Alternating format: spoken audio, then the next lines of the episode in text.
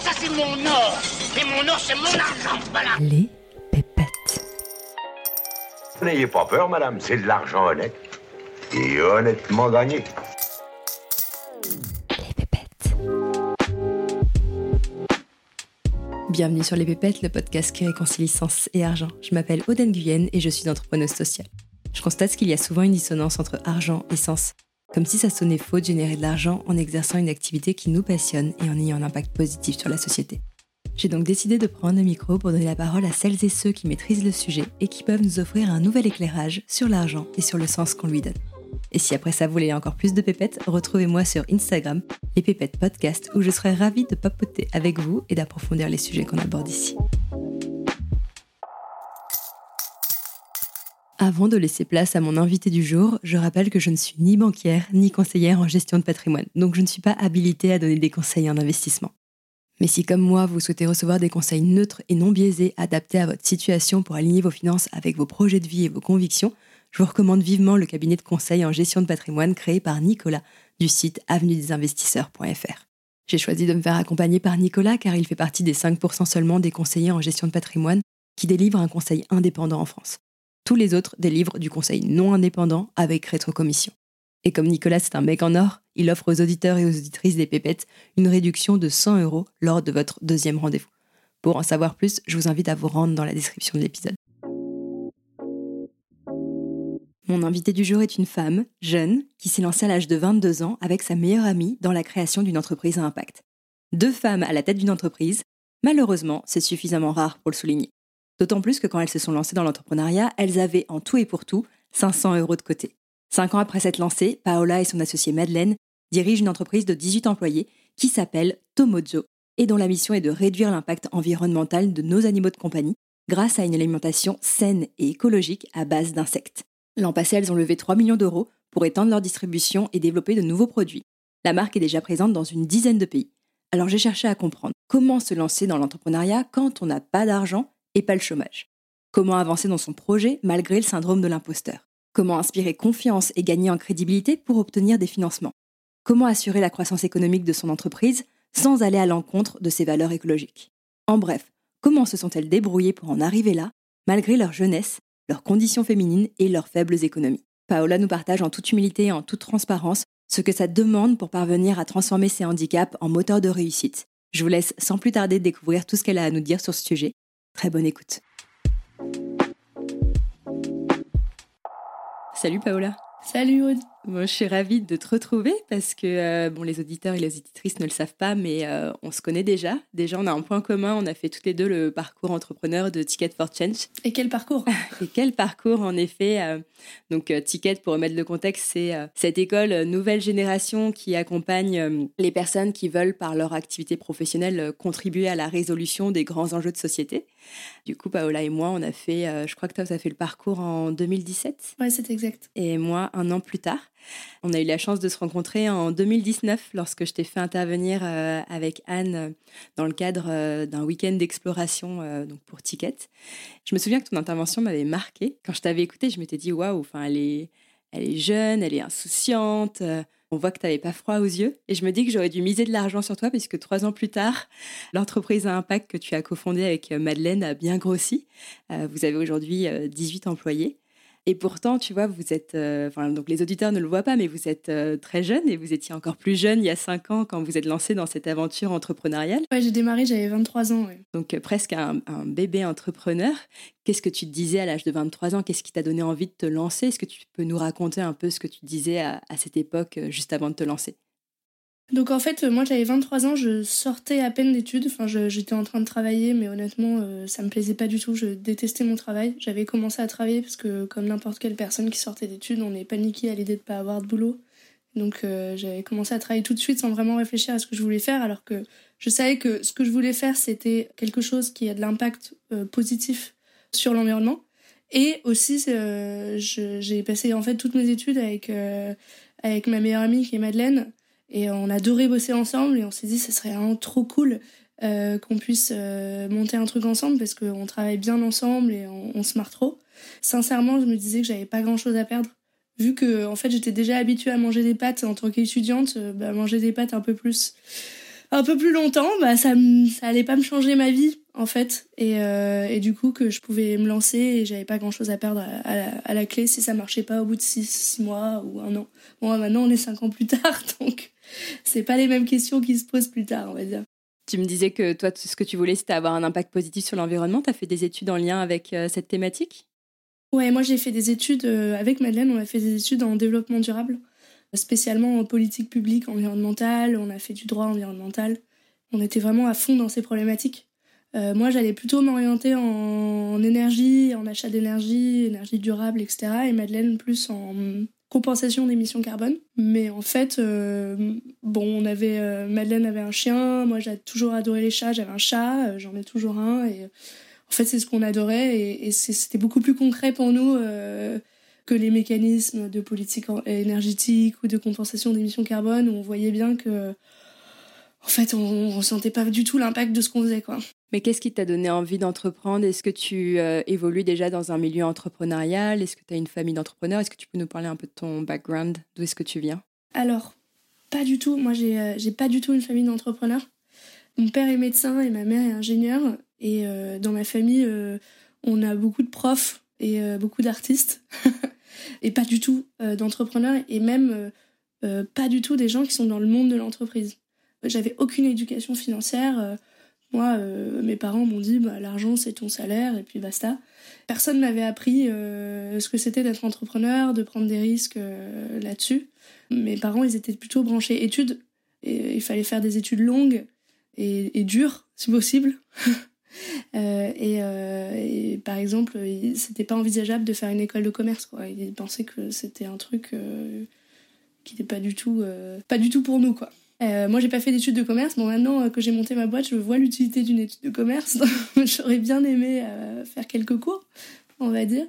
Après, euh, j'ai étudié les. J'ai fait L, moi, donc rien à voir. J'étais fan de philo et de littérature.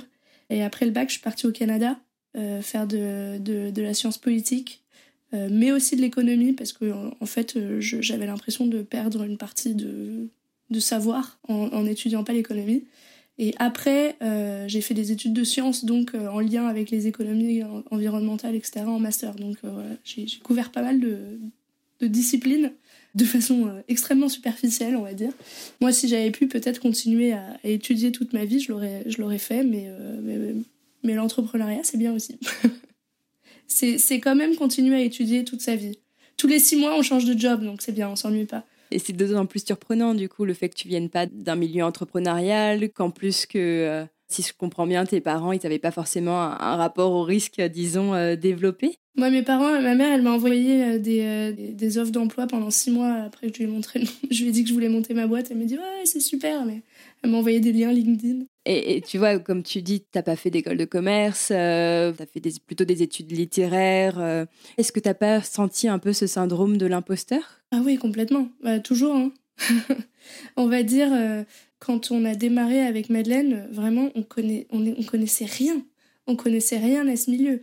Euh, on s'est juste dit, on va, c'est beaucoup plus euh, logique de mettre des insectes dans les croquettes parce que pour le coup, dans nos études, on avait montré que, on nous avait montré que l'insecte était l'avenir en termes de protéines. Et donc on s'est dit, on va faire ça, mais on n'avait pas d'études de veto, on n'avait rien. donc vraiment, on s'est dit mais on n'est pas du tout légitime. Et d'ailleurs quand on est arrivé euh, dans des forums d'entrepreneurs ou, au tout début, euh, les gens nous regardaient mais c'est qui ces deux filles de 22 ans qui connaissent rien?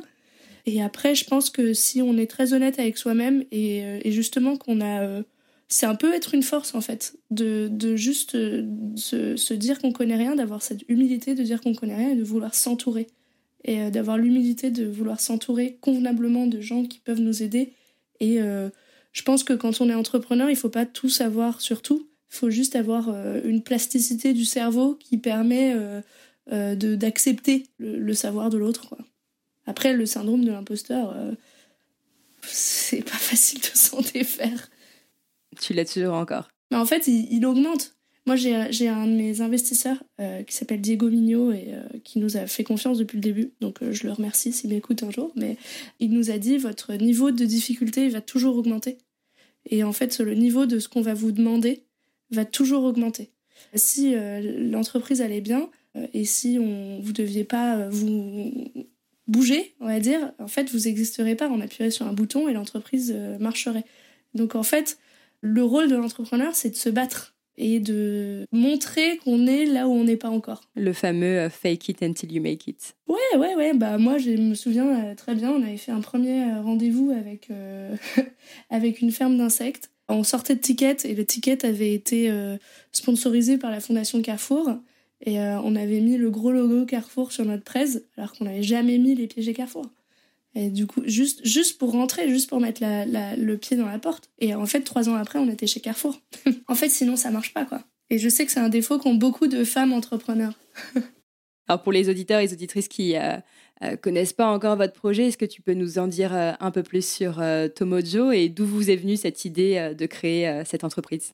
C'est une idée de Madeleine, très sincèrement. Elle a un chien qui s'appelle Mojo et euh, à l'époque, euh, dans sa famille, lui donnait des, carrés de viande tous les jours congelés. Donc euh, c'est dégoûtant. Et en plus, Madeleine, elle faisait attention à, ce qu'elle mange. Elle était végétarienne. Et enfin, on s'est dit, mais Madeleine, elle pèse 50 kilos, son chien, il pèse 50 kilos. En fait, l'impact du chien, il est énorme. Et quand on a commencé à étudier, on s'est rendu compte que, en fait, euh, un chien, ça, ça consommait autant qu'une voiture, en termes d'impact environnemental. Et qu'il n'y avait absolument rien qui avait été fait. Après, euh, bon, il faut pas faire de grandes études pour savoir qu'un chien ou un chat a besoin de protéines et de protéines animales. Donc, comment on trouve une protéine qui est euh, bonne pour les animaux et aussi bonne pour la planète, entre guillemets, et ben, c'était la protéine d'insectes. Ça paraissait super logique. Ça s'est très bien goupillé parce qu'au moment où on a eu cette idée, les protéines d'insectes ont été autorisées par l'Union européenne dans la pet food, donc vraiment à l'instant même. Donc c'était vraiment un alignement de planète incroyable. Et du coup, ce qui, ce qui montrait pourquoi il n'y avait pas eu de, de marque qui s'était lancée avant et pourquoi on, avait, on pouvait commencer. Parce qu'en fait, on était parmi les premiers. Et donc, à la suite de ça, ce qui était vraiment juste une idée, en fait, on l'a mis sur le papier pour, pour faire le parcours Ticket for Change. Et après Ticket for Change, moi, je le dis très sincèrement, hein, s'il n'y avait pas eu des, des, incubateurs comme Ticket for Change et comme ensuite Willa, qui est un, incubateur euh, d'entrepreneuriat féminin, qui te tendent la main quand tu as vraiment l'ébauche d'une idée et que tu n'as pas de culture d'entrepreneur, il se passe rien. Et donc moi, c'est, on a commencé euh, par le parcours entrepreneur et par l'incubation chez Willa. On a commencé à grandir. On a commencé à vendre surtout en ligne nos, euh, croquettes formulées par un vétérinaire qu'on était allé approcher, qui s'appelle le docteur Eric Chat. Et ensuite, euh, une fois qu'on avait vendu en ligne, on s'est intéressé au retail, donc euh, aux grandes surfaces spécialisées, aux animaleries et, euh, et à l'export. Et maintenant, on vend deux marques. Une marque qui s'appelle Tomojo, qui est notre marque en ligne, qu'on vend en ligne en, en, grande surface spécialisée, donc qu'on vend au BHV, euh, qu'on vend chez Animalis euh, et euh, qu'on vend sur notre site internet. Et on a Antovette qui, qui, elle, est une marque dont je suis très fière parce qu'on a vraiment développé, qui est ciblée pour des chiens et des chats qui ont des pathologies particulières et donc qui est vraiment très poussée. Et elle qu'on propose aux cliniques vétérinaires. Et ces deux marques, on les, on les propose à l'export. Et, et, donc voilà, aujourd'hui, on, a, on a une vraie offre qui est différenciante. Et, le, point d'orgue de tout ça, c'est proposer aux 18 millions de chiens et de chats en France et aux 1 milliard de chiens et de chats dans le monde, on s'imagine bien de l'impact euh, ce que ça fait, euh, une alimentation qui est à la fois bonne pour eux et aussi qui ne va pas complètement bousiller nos écosystèmes, parce que c'est exactement ce qui se passe en ce moment. Pour qu'on comprenne un peu c'est quoi l'équivalent euh, combien consomme un, animal de compagnie en termes de protéines et du coup qu'est-ce que vous permettez vous euh, d'économiser grâce à votre solution aujourd'hui? Si tu veux, il y a des études très différentes, donc euh, c'est assez compliqué à, vraiment mesurer parce qu'en plus euh, un chien ça veut tout dire parce qu'il y a un petit carlin et un gros labrador. Mais en termes d'impact, les chiens et les chats américains, ça consomme en termes de consommation de viande l'équivalent de la cinquième population mondiale. Donc c'est énorme. et là, on parle que des chiens et des chats américains. Donc on multiplie par 10 et on a les chiens et les chats dans le monde. Donc en fait, c'est une, euh, une impensée en fait totale euh, de nos systèmes alimentaires. Parce qu'on part du principe que les chiens et les chats, ça mange les restes, sauf qu'en fait, c'est pas vrai du tout. Et surtout nos chats et nos chiens européens et américains qui sont surgâtés, entre guillemets, c'est normal, c'est devenu des membres de notre famille. On veut leur donner le meilleur, et c'est très bien. Sauf qu'en fait, le meilleur, c'est de la nourriture qui rentre en compétition avec nous, ce qu'on mange. Et c'est là que ça devient compliqué, quoi. Une des peurs qu'on peut avoir quand on se lance dans l'entrepreneuriat, et d'autant plus dans l'entrepreneuriat social, c'est justement cette peur de galérer financièrement, de ne pas réussir à trouver un modèle économique et du coup de ne pas réussir à, générer suffisamment de revenus pour en vivre. Comment toi, est-ce que tu as vécu cette période d'incertitude financière? En fait, euh, je pense que ce qui est important, c'est de se dire que l'argent, euh, c'est un moyen de parvenir à ce qu'on veut faire, plus qu'une fin en soi. Et donc moi, je, me souviens de m'être dit, bon, euh, là, je vais pas gagner d'argent. Comment je fais pour gagner suffisamment d'argent pour vivre, pour pouvoir faire mon projet? Plutôt que de se dire, il faut absolument que je fasse mon projet pour gagner de l'argent. Je pense que quand on, renverse le modèle comme ça, ça devient tout de suite plus sain et on trouve des solutions. Alors moi j'ai une solution, j'en suis pas très fière hein, de ce que j'ai fait, mais c'est pas grave. Je me souviens que je rédigeais des lettres de motivation pour des, euh, des enfants qui voulaient partir en Angleterre et qui avaient la flemme. Et, euh, euh on va dire des enfants d'école privilégiés, nous dirons. Et, du coup je leur rédigeais la lettre de motivation et, je me faisais payer en rédigeant les lettres de motivation. Bon, bah voilà, ça me prenait le moins de temps possible, ça me faisait gagner suffisamment pour pouvoir payer mon loyer et payer à manger. Et après je pouvais continuer mon projet. Ensuite, je pense que c'est une erreur de, se dire euh, euh, d'être dans un monde, euh, on n'est pas les fées clochettes, on est dans un monde où il faut qu'on gagne notre vie et qu'on commence à gagner bien notre vie. Et, je pense que c'est très important pour les entrepreneurs qui se lancent de, se projeter très vite, peut-être pas dans les six mois, mais au, bout de la première année, de se dire comment est-ce que je vais concrètement gagner ma vie avec ça. Parce que ça, on peut pas du tout le mettre dans un coin, c'est vraiment une erreur fondamentale. Et donc, comment est-ce qu'on va gagner sa vie avec ça? J'ai besoin de temps pour vivre. Comment je gagne temps? Je sais pas, j'en sais rien. J'ai besoin de 1500 euros par mois pour vivre ou j'ai besoin de 3000 euros par mois pour vivre. Comment je fais pour gagner mes 3000 euros? Est-ce que je vais y arriver tout seul avec mon projet? Est-ce que j'ai besoin d'investisseurs sur mon projet? En fait, je trouve que ça conditionne vraiment comment on va mener le projet. Euh, moi, je me souviens, euh, euh, c'est un peu touchy, mais on avait une troisième associée avec Madeleine au début, que j'aime beaucoup, qui s'appelle Marine. Et en fait, euh, je pense que Marine, elle avait moins euh, besoin de, que nous de gagner de l'argent assez vite. Donc en fait, elle, la dimension du projet qu'elle avait, c'était euh, plus lent, plus petit, plus construit. mais nous, on n'avait pas le temps, on avait besoin d'avoir quelque chose à échelle industrielle rapidement parce qu'on avait besoin de pouvoir gagner notre vie avec le projet rapidement.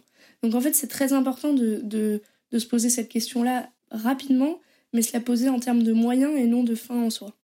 Et comment vous, euh, tu vois, vous vous souteniez euh, toutes les deux avec euh, Madeleine justement par rapport à cette prise de risque? Est-ce que peut-être l'une avait une certaine appétence au risque et du coup entraînait davantage l'autre? Ou est-ce que c'est parce que vous avez toutes les deux étudié peut-être au, Canada ou évolué dans une culture anglophone et donc c'est aussi une culture où on valorise beaucoup plus l'entrepreneuriat et la prise de risque? Est-ce que ça a impacté aussi votre manière de voir les choses? La clé dans tout ça, c'est que franchement, avec Madeleine, on se marre trop. non, mais je vais te dire. le kiff. Et du coup, ça.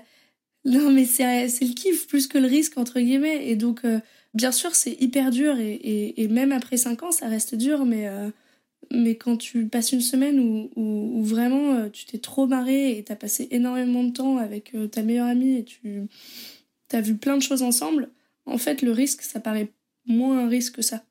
Euh, avoir le goût du risque, c'est plus se lever tous les matins pour un job qui nous emmerde. et, non, mais désolé de ce terme.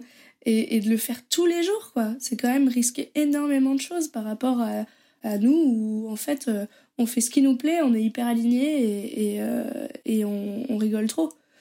Après, sur, sur le risque, honnêtement, nous, et je le vois toujours pas, en fait, le risque qu'on a pris parce que. Euh, je trouve que maintenant on est dans un écosystème où l'entrepreneuriat est plus valorisé et ça c'est chouette quand même ces dernières années. Euh, donc euh, on voit plein d'entrepreneurs qui sont restés que un an ou deux ans dans leur projet et ils arrivent quand même à rebondir pas mal. Et en termes de courbe d'expérience, enfin moi j'ai c'est la meilleure école. Donc on arrive avec moi ce que je sais faire il y a cinq ans par rapport à maintenant, mais ça n'a ça n'a rien à voir. Euh, j'ai grandi, j'ai pris 15 euh, ans de carrière. Enfin, c'est pas, du tout pour me la péter, c'est juste que on s'en est pris tellement plein la gueule que tu arrives à des, réunions avec des niveaux de décision que ça t'aurait pris 20 ans dans une boîte normale à, faire. Donc, euh, tu, gagnes énormément en maturité et je pense qu'il n'y a, plus vraiment de, risque à ce stade. Le risque, il est financier, c'est sûr, Mais quand justement on s'est mis en, tu te mets en ordre de bataille pour que minimiser le risque de financier avec ta, ton entreprise, et eh bah je pense que c'est cohérent. Moi je suis pas du tout d'avis des gens. je trouve que c'est un truc allez, je me lance, je vais faire ma féministe, mais je trouve que c'est un truc très masculin euh, de faire croire aux gens, euh, tu quittes tout, j'ai hypothéqué ma maison. Tu sais, c'est un peu un truc à l'américaine euh, pour tout lancer dans mon projet. En fait, non, c'est pas censé être comme ça, en fait. Je pense que tu peux continuer à avoir ton travail et commencer un peu lancer ton projet et t'es pas obligé de te. T'es pas obligé de te lancer dans ton projet à corps perdu sans avoir bouclé ou baqué le truc financièrement derrière. Enfin, c'est un peu un truc de Walt Disney, ça, de penser ça. Oui, et toi, tu as eu tout de suite le réflexe de te dire, euh, bah, en attendant que euh, j'arrive à générer des revenus avec cette boîte, comment moi je peux euh, trouver des sources de revenus complémentaires qui me permettent de vivre? Donc, tu nous as cité tout à l'heure l'exemple des, des CV que tu rédigeais, des lettres de motivation pardon, que tu rédigeais euh, pour, euh, pour ces étudiants. Et en même temps, c'est plus facile, je pense, de se lancer juste après les études parce que comme tu le disais, tu étais déjà habitué à manger des pâtes. Donc, euh, tu as peut-être moins cette peur de perdre en, confort et donc en qualité de vie. Et du coup, tu, tu ne bénéficiais pas du chômage non plus. Non, zéro. Pas de chômage. Donc, vous aviez vraiment zéro rond. ah ouais, ouais, zéro. Mais l'avantage, c'est que euh, nos, nos, amis, ils étaient en train de finir leurs études aussi et tout. Donc, on était tous un peu étudiants. Euh, voilà, y a, si, tu veux, l'écart de, de, revenus, il s'est pas trop fait sentir avec euh, mes, mes, amis. donc, ça allait. C'est vrai que de temps en temps, je les voyais partir en voyage et tout. J'étais là, bon. bon, de toute façon, j'ai pas le temps, il faut que je bosse. Mais je pense sincèrement, moi, je comprends les gens qui ont des enfants, une famille, etc. Déjà L'avantage que j'ai, c'est que quand, quand j'arrête de, bosser, le, le, temps, il est pour moi. Il n'est pas donné, enfin, c'est pas donné, mais il n'est pas euh, passé à s'occuper d'enfants, euh, euh, d'une famille, etc. Donc, ça, c'est une chance parce que ça, ça, permet de se régénérer plus rapidement, on va dire. Et effectivement, l'argent, il est pour moi, donc le risque, il est pour moi. Si, si je rate tout, bah, je lâche mon appart, je sais pas ce que je fais, mais je peux que m'en vouloir à moi-même et c'est moi qui vais en subir les conséquences et pas d'autres personnes. Donc en soi, le, risque, il est moins là. Après, euh, l'avantage, j'imagine, quand on a une famille, etc., c'est qu'il y a tout un système autour de soi. Donc on peut avoir un conjoint qui nous aide ou alors euh, justement euh, le chômage ou quand on est un peu plus, c'est un peu plus construit qui fait que le, risque est moins gros. Il faut quand même avoir cette maturité d'esprit de se lancer à son compte, enfin dans l'entrepreneuriat à la sortie de ses études. Enfin, moi, je sais qu'à l'âge de 23 ans, euh, je suis vraiment une voie toute tracée sans me poser de questions. Et, euh, et je pense aussi que je manquais de, confiance en moi. J'avais ce fameux syndrome de l'imposteur. Donc, à aucun moment, j'aurais, j'aurais osé sauter le pas. Donc, euh, c'est déjà courageux. Je pense que c'est. Merci. Je pense que nous, ça tient aussi à notre duo avec Madeleine, si tu veux. Je l'aurais jamais fait toute seule et je sais, pour l'avoir parlé avec Madeleine, elle l'aurait jamais fait toute seule. On l'a fait parce qu'on était deux. Euh, donc euh, voilà, on a partagé un moitié de cerveau à deux. Et puis si on se plantait, c'était toutes les deux. Et, euh, ça rend les choses plus faciles, honnêtement. Donc, suite au parcours entrepreneur, vous lancez officiellement Tomojo en novembre 2017 et vous commencez à commercialiser vos premières croquettes en mars 2018. Quelles sont les difficultés que vous avez connues et comment vous les avez dépassées avant de pouvoir vous verser votre premier salaire?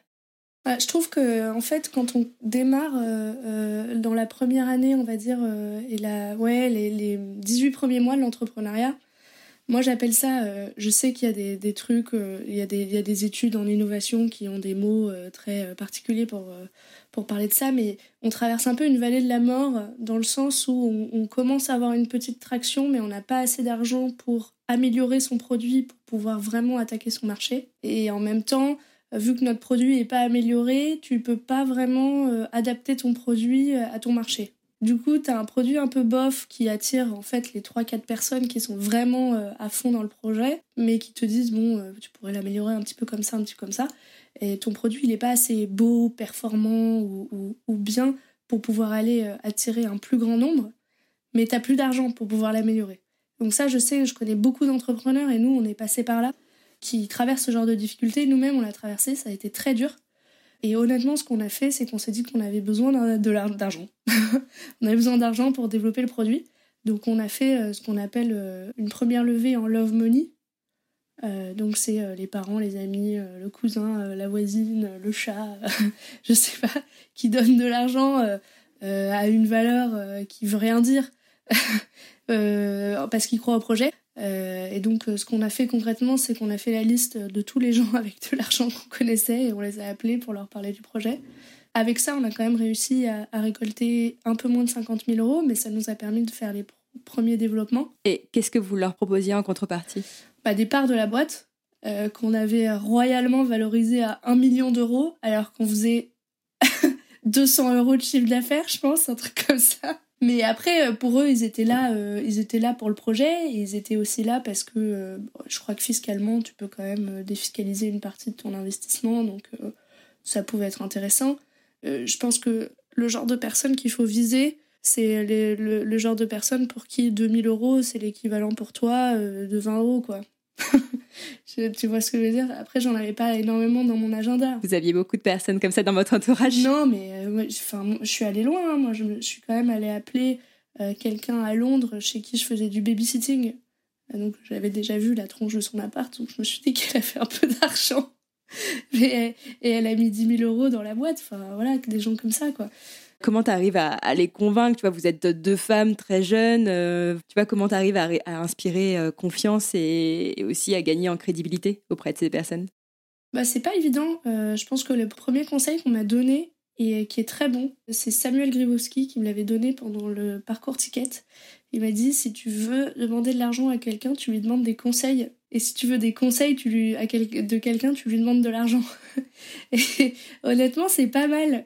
Parce que, en fait, euh, je pense qu'en en allant voir les gens très simplement, en leur disant écoute, je suis en train de monter ce projet-là, euh, je suis en train de traverser des difficultés, moi je sais que tu as pas mal réussi ou que euh, tu as sûrement des conseils à me donner, est-ce qu'on peut prendre un café et, je t'explique où j'en suis, etc.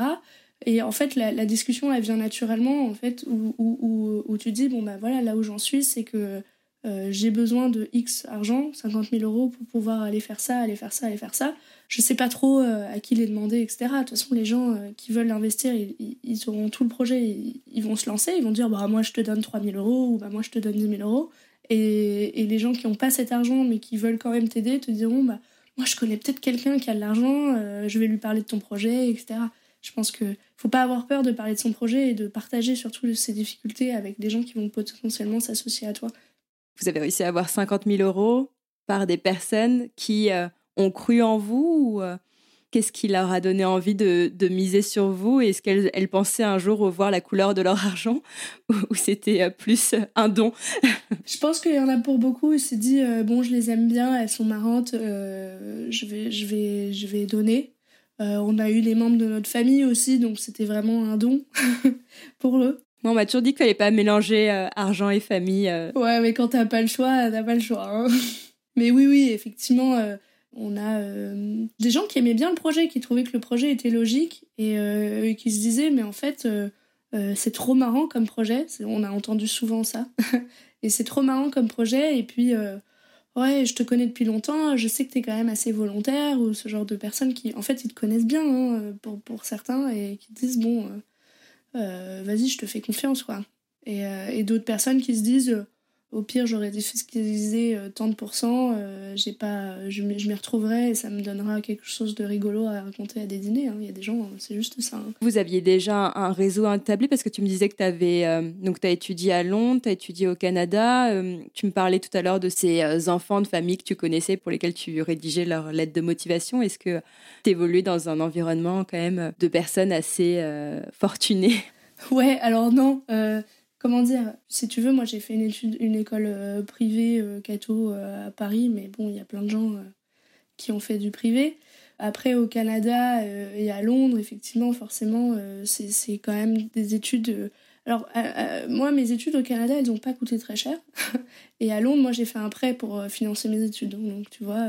Ah oui, en plus, j'avais un prêt étudiant à, rembourser. Ça, c'était une autre paire de manches. donc, voilà, je, clairement, je faisais pas partie du gang des fortunés. Hein. Non, je pense que c'est par des rencontres fortuites. On va dire, les, quelques personnes que je connaissais qui avaient un peu d'argent, je les ai appelées. c'est à peu près ça. Après, l'histoire des, lettres de motivation c'est vraiment une, copine qui m'a branché là-dessus. quoi. C'était c'est saisir l'opportunité. Je fais pas des dîners mondains et je, ne vis pas dans un monde de gens riches, fortunés et, et influents. S'il y a des personnes qui nous écoutent et qui n'ont aussi pas d'argent de côté, qui veulent se lancer dans l'aventure entrepreneuriale, quels sont les conseils, les meilleurs conseils que tu leur donnerais pour oser même quand on n'a pas d'argent? Bah Nous, avec Madeleine, on a démarré, on avait 500 euros chacune. On va dire que c'est amplement suffisant pour faire un site internet et, euh, et, et, commencer à, à vendre, à pré-vendre en tout cas. Le meilleur conseil que j'ai euh, à donner, c'est de ne pas se précipiter et de s'assurer qu'on a les conditions matérielles suffisantes pour pouvoir tenir sur la longueur, parce que c'est un marathon, c'est pas un sprint. Et du coup, de pas se dire je vais tout lâcher, je vais monter ma boîte, euh, je vais dormir dans un caniveau et je vais monter ma boîte dans mon garage, parce que ça, c'est des trucs, c'est super sur LinkedIn, mais la réalité, c'est pas ça. Donc se dire au moment où on veut, on veut monter sa boîte, c'est euh, sans argent, c'est se dire euh, bon, comment je fais déjà moi pour vivre, pour payer mon loyer, pour, pour gérer mes affaires? Et après, combien de temps je peux dégager par semaine une fois que j'ai fait ça pour monter mon projet? Et après, on augmente la part du temps qu'on utilise sur le projet vis-à-vis de la part du temps qu'on fait pour gagner de l'argent à côté, parce que le projet commence à, gagner de l'argent ou alors euh, commence à, avoir le potentiel de nous faire gagner de l'argent. Mais, mais je pense que euh, quand on n'a pas d'argent de départ, tout miser là-dessus, c'est de la folie, quoi. Donc toi, comment tu as réussi à cadrer le risque? Tu nous as parlé d'un exemple d'activité que tu faisais là pour ces jeunes, mais est-ce que tu avais pensé à d'autres sources de financement? Ouais, ouais, ouais, je me suis dit que j'allais faire du consulting en freelance, euh, je faisais des tableurs Excel euh, super chiants pour des gens, je, faisais un peu de freelance, je faisais un peu d'émissions euh, de pas de conseils parce que j'avais pas grand chose à conseiller parce que je connaissais pas grand chose mais mais surtout des, la petite main quoi informatique faire du traitement de texte du données etc des choses qui prennent pas trop de temps de cerveau mais qu'on peut faire sur un week-end et qui rapportent un petit peu quoi après moi comme je disais j'avais pas besoin de beaucoup d'argent pour vivre j'ai un loyer à 500 euros faire mes courses bon voilà après à 1000 1200 euros je m'en sortais à peu près quoi un loyer plus un prêt étudiant plus vivre quand tu cumules. Euh, ouais, alors j'ai retardé mon prêt du coup. j'ai appelé la banque euh, en pleurant un petit peu, en leur disant qu'on allait démarrer un an plus tard. Mais oui, il faut savoir se contenter de peu, hein, c'est clair. Bon alors, pendant combien de temps vous avez mangé que des pâtes? À partir de quel moment vous avez pu enfin euh, générer des revenus? Je dirais qu'au bout d'un an, on a commencé à se payer l'équivalent d'un SMIC. On sait quand même pas dingo. Et puis après, l'année d'après, on a commencé à, générer des revenus corrects. Euh, à peu près au même niveau que nos copains qui démarraient dans, la, dans leur vie professionnelle, on va dire. Je sais qu'en France, on n'aime pas trop euh, parler de salaire. et euh, bon, et maintenant, c'est encore autre chose parce que comme on, a fait une levée de fonds de 3 millions d'euros l'année dernière, en 2022, Maintenant, nos, salaires avec Madeleine sont conditionnés à l'approbation de nos associés, donc on ne peut pas faire n'importe quoi. après, nos salaires étaient déjà pas très hauts, donc on se les juste un peu augmenté après la levée de fonds parce que pour, pour être un peu à un niveau où, où on se sentait bien et on pouvait se permettre de, de faire des trucs qui nous plaisaient plus, comme je sais pas, bon, moi je voyage plus trop, mais sortir, j'aime bien sortir. C'est vous que ça m'avait un peu manqué euh, quand j'ai démarré ou, euh, ou s'acheter, euh, s'acheter des nouveaux meubles, je sais pas. donc, mais c'est tout quoi. Je pense qu'il faut le, faut le prendre très simplement. Je, le salaire d'un entrepreneur, il n'est pas fait pour s'enrichir, il est fait pour se donner les conditions matérielles de, de réussir son entreprise. On va pas s'enrichir en se payant sur la boîte, quoi. C'est quand même complètement contre-productif. Aujourd'hui, est-ce que tu es satisfaite de ton salaire? Oh, J'aimerais bien que ce soit plus, mais ça, c'est à moi de faire en sorte que l'entreprise puisse euh, proposer un salaire euh, cohérent. Après, je suis, contente parce que on va dire que nous, euh, les écarts de salaire dans l'entreprise sont vraiment pas énormes. Ils sont même pas du simple au double entre les, différentes personnes. On est à peu près tous dans la même tranche de salaire et, c'est quelque chose que j'aime bien parce qu'en fait, tout le monde se donne à fond et il n'y a pas de raison qu'il y ait des écarts immenses de salaire. J'ai une entreprise, sincèrement, qui gagne pas encore assez d'argent pour me dire que je vais aller exploser mon salaire euh, comme font certains entrepreneurs. Parfois, j'entends des salaires d'entrepreneurs avec des entreprises qui perdent des millions. Je suis un peu euh, surprise. C'est peut-être mon côté entrepreneur euh, féminin. Je pense qu'on n'a pas compris deux, trois trucs là-dessus. Justement, le fait que vous soyez euh, deux femmes euh, relativement jeunes, est-ce que ça a été un handicap ou plutôt un atout dans l'entrepreneuriat? Alors, c'est très compliqué de répondre à cette question. Moi, je dirais que vraiment 80% du temps, c'est quand même un handicap, sincèrement, et on l'a notamment vu au moment où on a voulu lever des fonds. Parce que euh, quand on parle euh, des femmes qui ont fait des levées de fonds, on remarque euh, que les femmes qui sont célébrées pour avoir levé des fonds, 80% du temps, c'est pas du tout des équipes 100% féminines. Donc, sincèrement, lever des fonds avec une équipe 100% féminine, aujourd'hui en France, ça reste un énorme challenge. Et je dis pas ça parce qu'on l'a fait et qu'on est fiers de nous. je dis ça parce que c'est un vrai problème et qu'on n'est pas du tout pris au sérieux. Moi, il y a un fonds dont je tairai le nom qui a quand même dit euh, super équipe, super traction, euh, super équipe euh, étendue, hein, pas nous, mais deux femmes, faut, faut arrêter de rigoler quoi. Ça, ça, ça, existe encore. Et ça, on vous l'a dit ouvertement Ouais, ouais. On l'a appris par nos banquiers qui nous faisaient la levée, quoi. Enfin, qui nous aidaient à lever, quoi. Quand on entend ça, franchement, c'est c'est dur à prendre, quoi. C'est très dur à c'est très dur à entendre. Et le plus dur, en fait, ça, c'est du, on va dire, c'est du sexisme flagrant. Euh, je pense vraiment la différence, parce qu'on a, on a essayé d'étudier un peu euh, la question avec Madeleine en, profondeur pour savoir qu'est-ce qui faisait que ça marchait pas. Et je pense que euh, il y a des différences socioculturelles entre les genres, ça, ça a été étudié mille fois.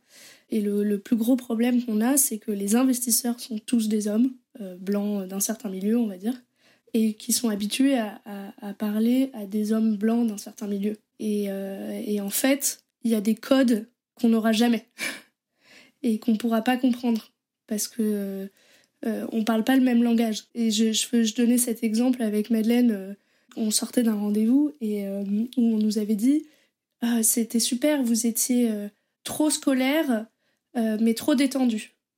Je disais, mais je comprends pas comment on peut être à la fois trop scolaire et trop détendu. Je, je, je comprends pas comment c'est possible.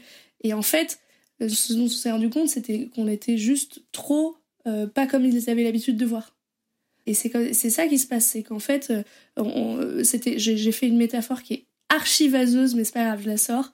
J'étais là, en fait, les investisseurs, c'est des requins marteaux. Ils ont l'habitude de parler à des requins marteaux. Et, et nous, on est des requins tigres. Et du coup, c'est pas parce qu'on est tous une race de requins qu'en fait, on est la même, on se parle de la même façon.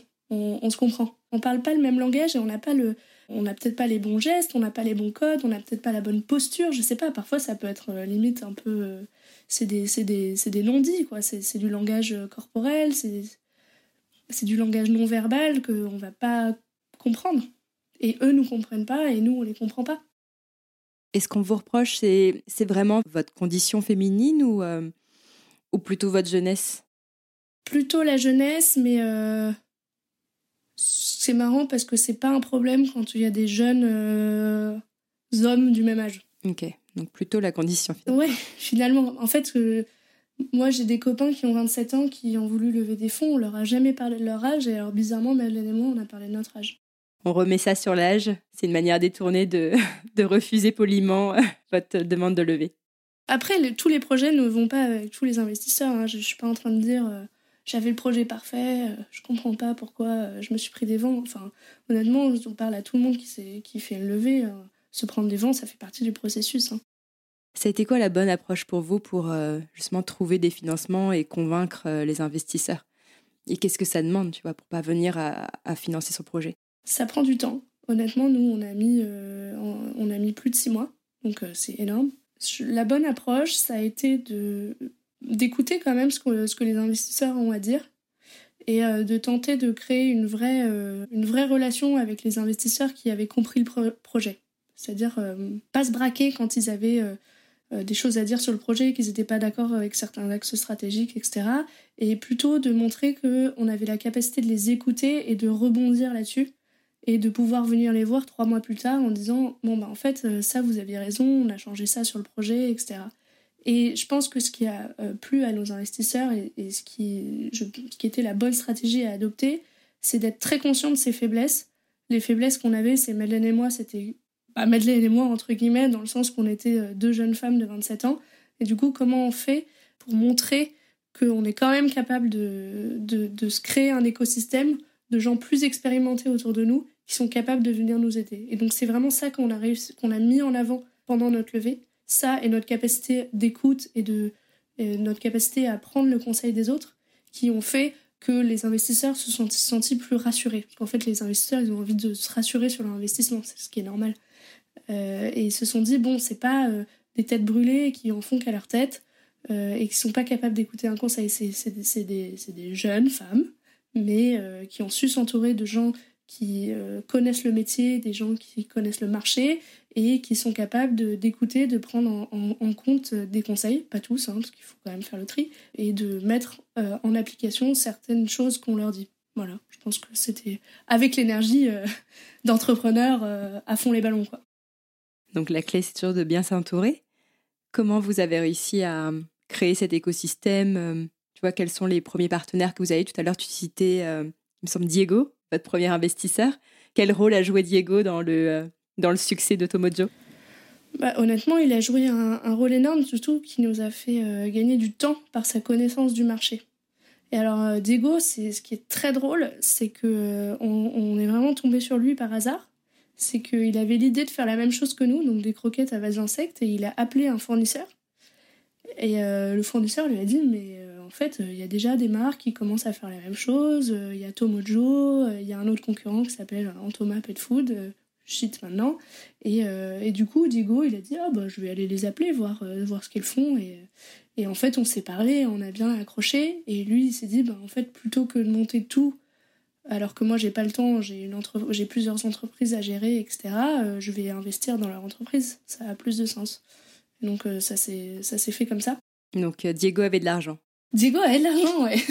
Après il est plus âgé que nous, voilà, il avait de l'argent, mais c'est moins le, le, le, le, côté argent maintenant que, que le, la connaissance métier qu'il avait. C'est-à-dire qu'il était capable de, de, dire en fait des marges acceptables dans ce milieu c'est ça N'allez pas chez lui, euh, c'est connu, il est pas bien. Allez plutôt chez eux, ils sont bien. Il aime bien nous dire là, vous êtes en train de vous faire bisuter, non, battez-vous. Ou alors, non, non, c'est le, le marché, c'est comme ça. Enfin, je pense que quand on ne connaît rien à un marché, avoir quelqu'un qui est dans ce marché depuis hyper longtemps, c'est indispensable. Et qu'est-ce qui fait que Diego a choisi votre projet plutôt que le projet concurrent? Euh, je pense que justement, euh, on était capable de l'écouter. on était capable de l'écouter, on était capable d'argumenter quand on n'était pas d'accord avec lui, en bienveillance. On n'était pas dans une espèce de guerre d'ego. On était plutôt en train de d'essayer de, prendre au maximum ce qu'il avait à nous dire. Et quand on n'était pas d'accord avec la stratégie, parce que parfois on peut ne pas être d'accord, pas euh, frontal en, disant t'as rien compris, moi j'ai tout compris, plutôt en se disant on était capable de prendre du recul et d'argumenter on va dire. Je pense que c'est ça qui c'est ça qui lui a qui lui a plu. Et aussi, je pense que euh, il nous trouvait. Enfin, après, c'est beaucoup d'intuitu personnel, quoi. Il faut bien s'entendre avec les gens. Je dis pas qu'il faut être ami avec les gens qu'on travaille, mais faut à, minima euh, à minima les apprécier parce qu'on on traverse des trucs pas faciles, donc euh, il faut que humainement on apprécie les gens, non? Ce qui est intéressant, c'est quand tu me disais tout à l'heure que vous alliez voir des investisseurs et vous vous rendiez compte que vous parliez pas le même langage peut-être parce que vous étiez justement des femmes. En fait, à chaque fois que je te pose la question, en fait, qu'est-ce qui a fait la différence J'ai l'impression que c'est aussi vos, vos qualités entre guillemets féminines. Tu me parles d'écoute, de bienveillance, et c'est aussi ça qui va finalement convaincre et séduire euh, les partenaires qui vous ont suivi. Ouais, c'est ça. Mais c'est bien parce que ça fait le tri. parce que les, les, gens qui sont pas capables de valoriser ce genre de qualité, en fait, euh, bah, t'as pas envie de travailler avec eux. C'est quand le bon moment pour aller chercher euh, des fonds? J'ai l'impression que dans l'entrepreneuriat social, il y a il y a un peu deux écoles. Il y a ceux qui vont privilégier une croissance saine, mais qui sera aussi euh, plus faible, en s'assurant d'avoir un modèle économique rentable. Et ceux qui, au contraire, vont tout de suite se tourner vers la levée de fonds pour euh, bah, privilégier une croissance euh, exponentielle, mais qui peut se faire aussi au détriment de la consolidation du modèle économique et donc de la rentabilité. Comment vous vous situez par rapport à ça? Est-ce que vous avez privilégié la croissance ou la rentabilité? Nous, on a commencé par privilégier la croissance. Et là, on est en travail de renta, comme beaucoup de startups maintenant, parce que l'écosystème a quand même pas mal changé. Euh, il y a encore jusqu'à l'année dernière, euh, les levées de fonds se faisaient assez facilement, les valorisations étaient grosses et, euh, et on va dire que les gens voulaient investir. il fallait grandir vite. Maintenant, c'est très différent. Maintenant, il y a moins d'argent là. Ou je sais pas, peut-être qu'il n'y a pas moins d'argent, mais l'argent arrive moins vite. Et du coup, c'est important d'avoir une entreprise rentable rapidement, je pense. Euh, nous, on va dire que euh, vu le modèle qu'on avait, vu qu'on n'avait pas d'argent pour investir au départ, on était obligé d'ouvrir notre capital hyper vite.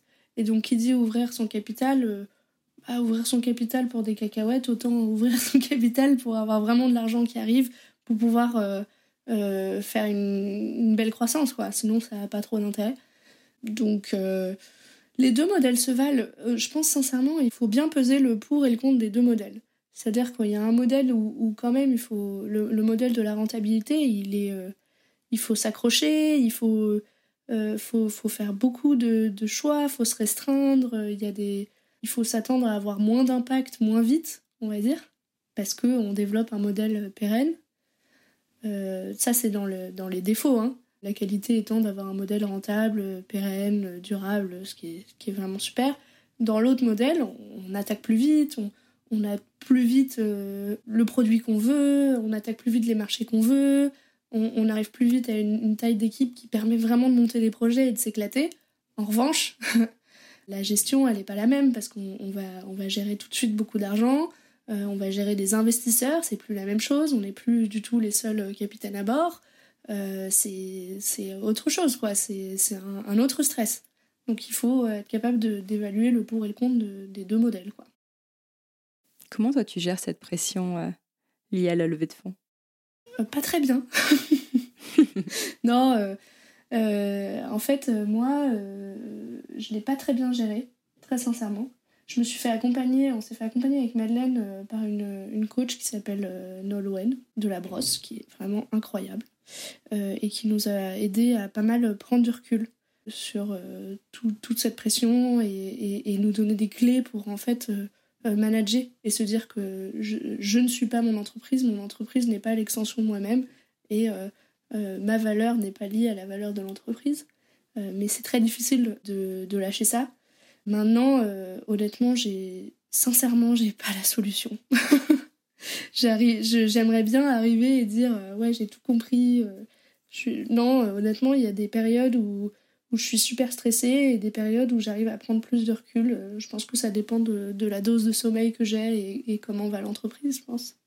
Mais, euh, mais je pense que par exemple, euh, juste avant l'été, avec Madeleine, on avait un peu trop tiré. L'avantage, c'est que quand on, est quand on est à bout, on se soutient l'une et l'autre. Et généralement, on, se comprend. Mais avant l'été, j'étais pas très bien, elle aussi, donc on, on, a pris plus de vacances que prévu parce que, en fait, on n'y arrivait pas. Euh, et, là, sincèrement, à la fin de l'année, euh, moi aussi, j'étais super fatiguée. Euh, et, du coup, j'ai pris des vacances alors que j'avais pas prévu spécialement de prendre des vacances. Je pense qu'il faut s'écouter un peu. Tu vois, le, fait de prendre des vacances qui n'étaient pas prévues, de ralentir un peu l'activité, comment réagissent les, les investisseurs qui ont misé sur votre entreprise? Bah, Je pense que les investisseurs, ils sont en fait c'est pas des grands méchants. Hein. Ils sont là pour que l'entreprise aille bien. Et une fois qu'on leur montre euh, qu'on fait tout pour que qu'on fait notre maximum, qu'on est motivé, qu'on veut que l'entreprise euh, se développe, qu'on suit le plan, et surtout, surtout, j'insiste, qu'on ne leur cache rien. Ils sont des humains aussi, hein. aussi, ils ont des vacances, euh, ils ont des, coups de mou, etc. Ils comprennent bien. Hein. D'ailleurs, c'est les premiers à m'engueuler en fin d'année et me dire euh, mais tu c'est limite eux qui m'ont dit mais euh, mais va prendre de, va prendre des vacances quoi je pense que les gens sont pas des monstres froids hein. Comment vous avez choisi vos investisseurs? Est-ce que ces investisseurs partagent euh, les mêmes valeurs que vous et notamment les mêmes valeurs écologiques? Alors oui, honnêtement, la plupart partagent les mêmes valeurs que nous et, les mêmes valeurs écologiques et surtout avaient envie d'investir dans ce qui s'appelle l'impact. Euh, et c'était important pour eux. Euh, après, euh, nous, on a BNP par exemple, Ventures comme, comme investisseur. On va dire que c'est pas forcément la première chose qu'on se dit quand on pense à BNP. Mais c'est aussi vraiment une question de, de, personne à personne. Moi, les personnes que j'ai rencontrées chez BNP, sincèrement, c'était vraiment des personnes formidables qui comprenaient le projet, qui étaient capables de nous aider, qui voulaient nous aider à mesurer notre impact. pareil pour nos autres investisseurs, ils, étaient vraiment, on va dire, là pour nous aider à avoir le plus d'impact possible et à, à, savoir le mesurer et à nous professionnaliser dans notre gestion de l'impact, dans notre gestion de la mesure d'impact, etc. Donc franchement, j'ai été super étonnée du niveau en fait d'expertise des fonds d'investissement sur, sur l'impact. Et c'était vraiment pas du bullshit. Hein. Ils, étaient, ils allaient très très loin. Je me demande quand même comment on parvient à concilier la performance économique et la mission sociale de son entreprise. Tu vois, le fait par exemple d'être en ce moment dans cette dynamique de croissance et de développement de votre entreprise à l'international, est-ce qu'à un moment donné, il n'y a pas une friction, un, conflit qui se crée? Entre cette volonté de faire grossir Tomojo et vos valeurs écologiques Oui, bien sûr. C'est très compliqué. C'est très compliqué pour nous. Euh, euh, et, c'est très compliqué vis-à-vis des équipes. Enfin, nous, nos équipes euh, chez Tomojo, tout le monde est super engagé. Et c'est vrai que, par exemple, on, exporte en Corée du Sud. Bon, ça fait quand même loin, entre guillemets. Et on a beau se raisonner en disant oui, mais on utilise le seul paquebot qui fonctionne en biocarburant. Oui, mais en fait, c'est des paquebots qui tournent à vide parce qu'ils reviennent en Asie, gna gna gna, etc. Toujours est-il qu'on participe au commerce extérieur et que ça ne va pas. Alors, comment on fait pour pour euh, résoudre ça, c'est justement se, donner des projets à moyen et à long terme pour faire face à ces problèmes-là. Nous, par exemple, on exporte en Asie. Euh, c'est un de nos projets à moyen terme qu'on est en train de mettre en place, d'aller produire sur place. Euh, on n'est pas capable maintenant de le faire, mais on est en train de mettre des choses en place pour pouvoir le faire prochainement. Et donc, du coup, d'avoir un ancrage local à chaque fois qu'on a un marché suffisant. Quoi. Donc, de monter une équipe, de recruter des personnes euh, du pays pour euh, lancer euh, Tomojo Ouais, c'est ça. Quelles sont vos ambitions là pour les, les prochaines années pour Tomojo? Là, notre ambition, elle est, en France en tout cas, elle est de se développer dans les cliniques vétérinaires, parce que c'est quelque chose qu'on a fait justement dans, en Corée, au Japon, etc. Et maintenant, vraiment, on, veut avoir cette valeur ajoutée parce qu'on on, est persuadé que pour démocratiser encore plus l'insecte, il faut que les vétérinaires nous rejoignent, on va dire, dans l'aventure. C'est hyper important. Et le deuxième gros challenge pour Tomojo, ça va être ce que j'ai dit, c'est euh, développer euh, un vrai ancrage local dans les pays euh, dans lesquels on exporte pour l'instant, pour pouvoir aller produire sur place et vendre sur place. Moi, ça serait vraiment une, très belle réussite. Le troisième étant effectivement d'arriver à une, croissance, on va dire, saine euh, maîtriser euh, et de dégager des bénéfices suffisants pour pouvoir aller euh, investir dans d'autres, je sais pas, d'autres produits durables ou, d'autres, aventures. je sais pas encore. J'ouvre une porte pour la suite. Pour terminer cet entretien, j'ai envie de te poser une question que, je vais sûrement maintenant poser à tous mes invités. C'est quoi, selon toi, ta plus grande source de richesse? Qu'est-ce qui chez toi vaut tout l'or du monde? C'est-à-dire quelle est la chose que tu as euh, acquise, nourrie ou développée et que tu ne serais pas prête à échanger, peu importe les millions d'euros que je te propose en face? Ouais, je réfléchis un peu. Non, en fait, c'est hyper simple. Euh, je pense euh, ça va faire hyper kitsch ce que je vais dire, mais moi, mon, amitié avec Madeleine et avec les gens que j'aime en, général, je l'échange avec rien, du, rien au monde. Les relations d'amitié, les relations euh, fraternel qu'on peut avoir avec les personnes. Euh, c'est c'est ce qui est le plus beau et le plus précieux au monde. Et je pense que euh, c'est la clé du bonheur, entre guillemets. Donc voilà, celle-là, je l'échange avec, avec rien au monde. Bon, je suis sûre que Madeleine sera ravie d'entendre ça. Ça fait un peu cucu, hein, mais c'est vraiment ce que je pense. Si elle se trouve, elle, elle va me vendre contre un vieux sneakers. bon, c'est très beau. Merci euh, pour cette belle conclusion, Paola. Pour celles et ceux qui veulent déguster ou plutôt faire déguster vos croquettes, c'est quoi la meilleure façon de se les procurer? Www.tomojo.co. C'est Héloïse qui va être contente. Ou, ou alors vous allez voir votre animalerie et vous dites que vous avez vraiment très envie de, de tester Tomojo. Ça aussi, c'est pas mal. Génial. Je suis sûre que Mojo, le chien de Madeleine, est, ravi euh, depuis qu'il a ses croquettes euh, à base de protéines d'insectes. Il est super content. Moi, j'ai un chat aussi qui est super content. Moi, c'est plutôt rassurant. Donc, euh, courez acheter vos croquettes sur le site ou dans les points relais dont tu nous as parlé tout à l'heure, comme le BHV. Merci Paola pour cet échange et, et puis à très vite. Merci Aude.